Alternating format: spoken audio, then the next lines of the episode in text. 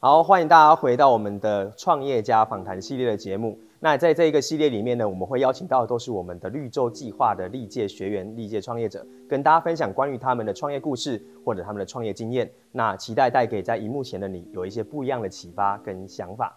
那今天这个创业者呢，很有意思，他是我们第一期的学员，也是我们的优秀常胜军哦。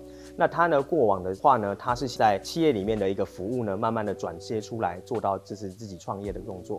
呃，我觉得他是一个代表性，他是比较跳脱一般传统创业的方式。那我们就掌声欢迎我们第一期的绿洲计划元老级的学员信涵。Hello，大家好。OK，信涵你来简单跟我们的观众朋友们打个招呼吧，介绍一下自己。好，大家好，我叫信涵哦。那我常常会跟大家分享，我觉得信任与包容是我为人处事的一个态度啊。那我本身在现在从事的领域算是清洁用品，像是卫生纸啦、清洁剂、垃圾袋啊，或者一些驱虫系列，还有包含我们现在疫情的一些防疫产品。哦，这些耗材就是比较我主要在销售的一个服务的一个领域，这样子。一般我们可能都是在创业的时候，哎，要想的是，哎，我要做什么样的行业，我要选什么样的产品。嗯嗯、不过你的方式我觉得比较特别一点，嗯、你是不是可以跟大家分享一下你的从你开始在公司内服务到出来自己成立公司的这一段小小的故事，跟大家分享一下。呃，我以前在学生的时候，我常看到一句话说，哎。当老板，就大概有六七成的都是有跑过业务。那我觉得我的人格特质应该对这件事是比较可能擅长，再容易一点，所以我就想要去从事业务这一块领域。那我这个人就不太喜欢跟别人一样，我觉得这也是一个独特性。对，至少说人家在想起我的时候，哎，如果像保险，那不知道到底想到哪一个人朋友。嗯、对，我觉得哎，至少这一次的领域在身边朋友。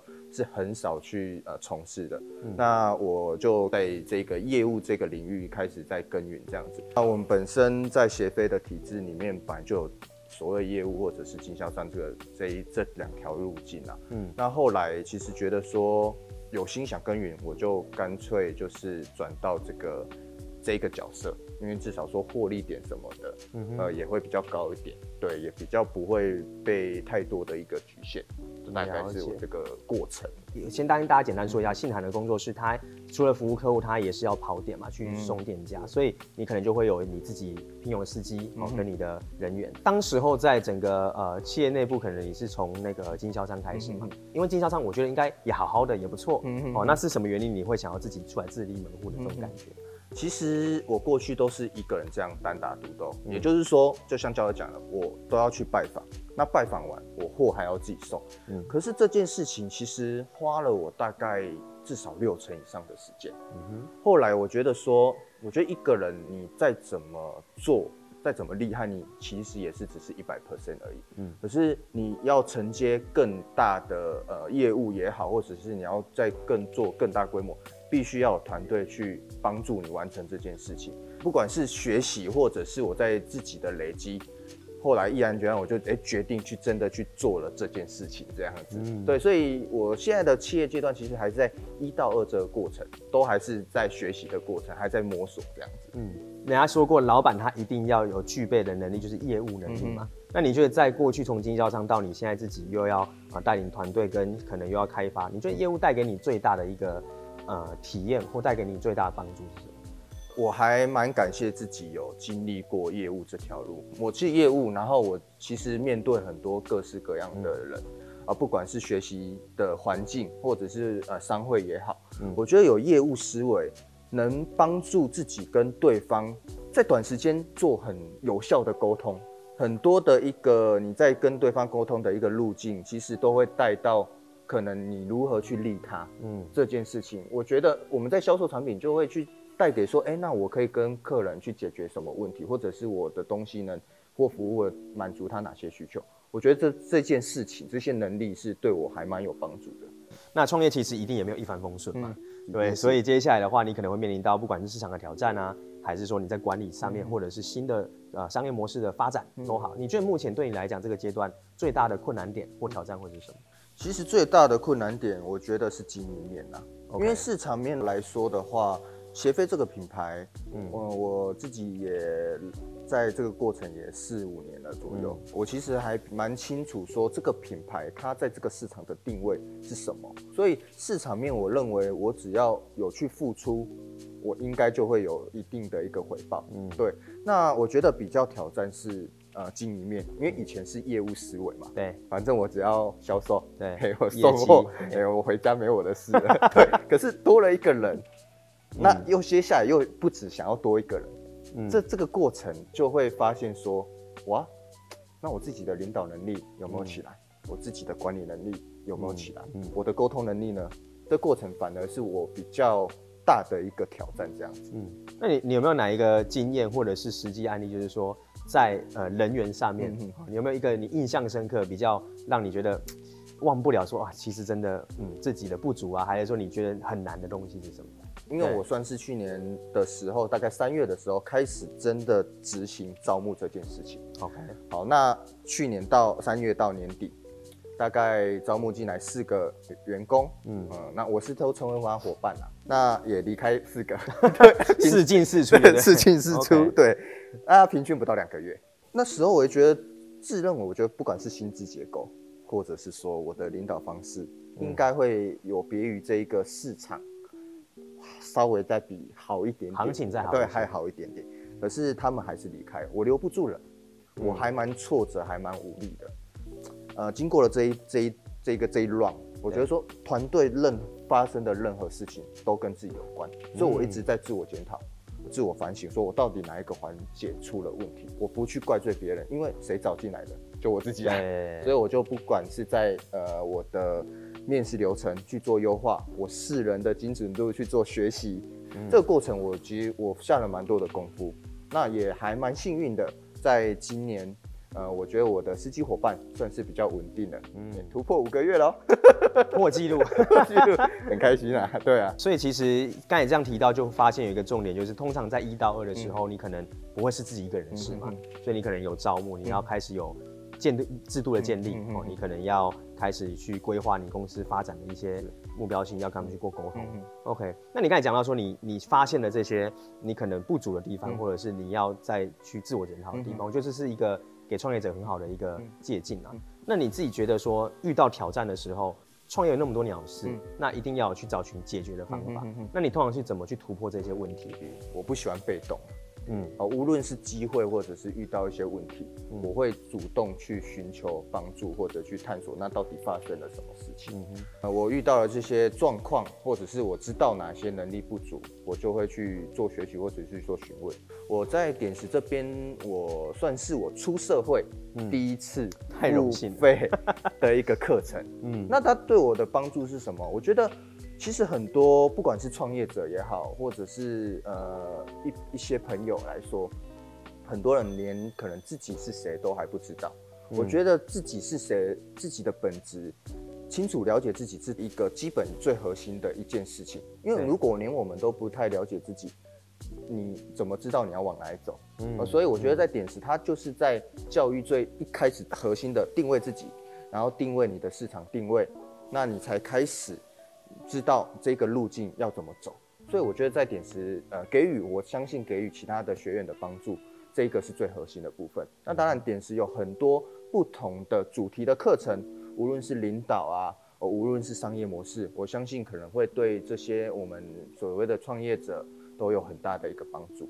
那其实这件事情，老实说，的确是不容易啦，因为我们自己也遇过很多的创业老板，可能没有这样的认知或习惯。有另外一个问题是。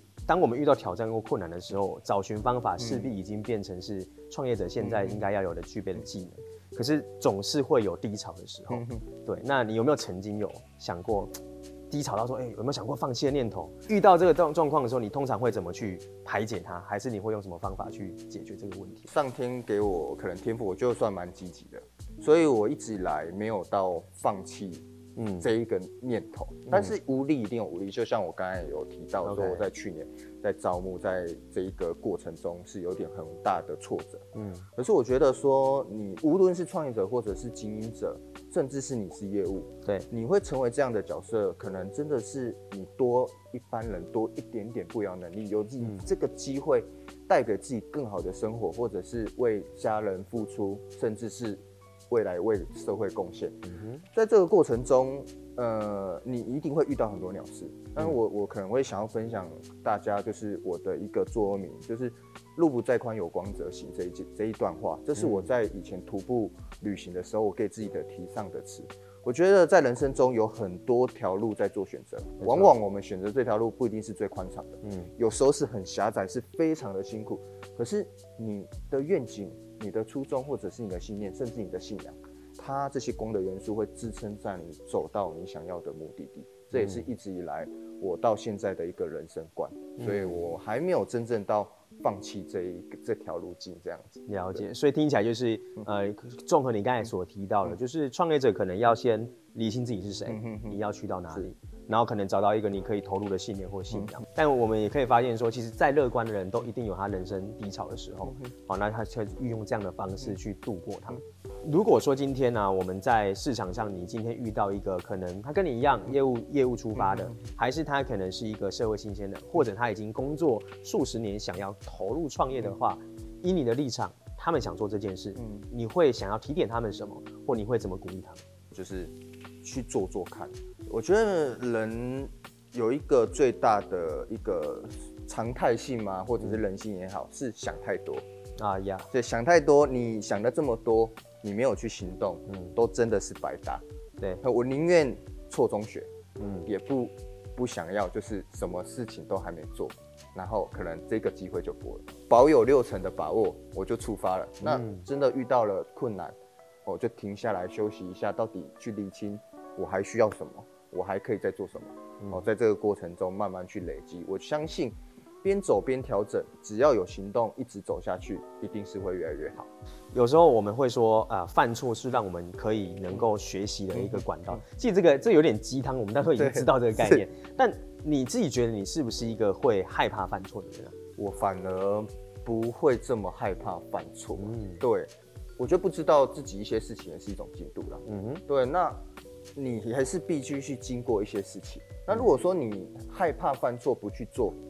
那你就可能不会有未来的很好的一个画面了。呀，Yeah. 对，这个也是我可能一直以来的一个状态，不用怕犯错，做做看就对了。嗯哼，对啊，其实人家讲的 just do it 的概念嘛，其实我们尝试做这件事情，并不能完全的，呃，就是一股热情，什么都没有准备，我们就就冲了这样。但是你谈的是说，因为有些事情我可能六成的把握。也许还有一些事情是我必须做了才会学会的事情，对。但多数人卡住了门槛就在这边，是就是哎、欸，那到底会不会犯错，会不会怎么样？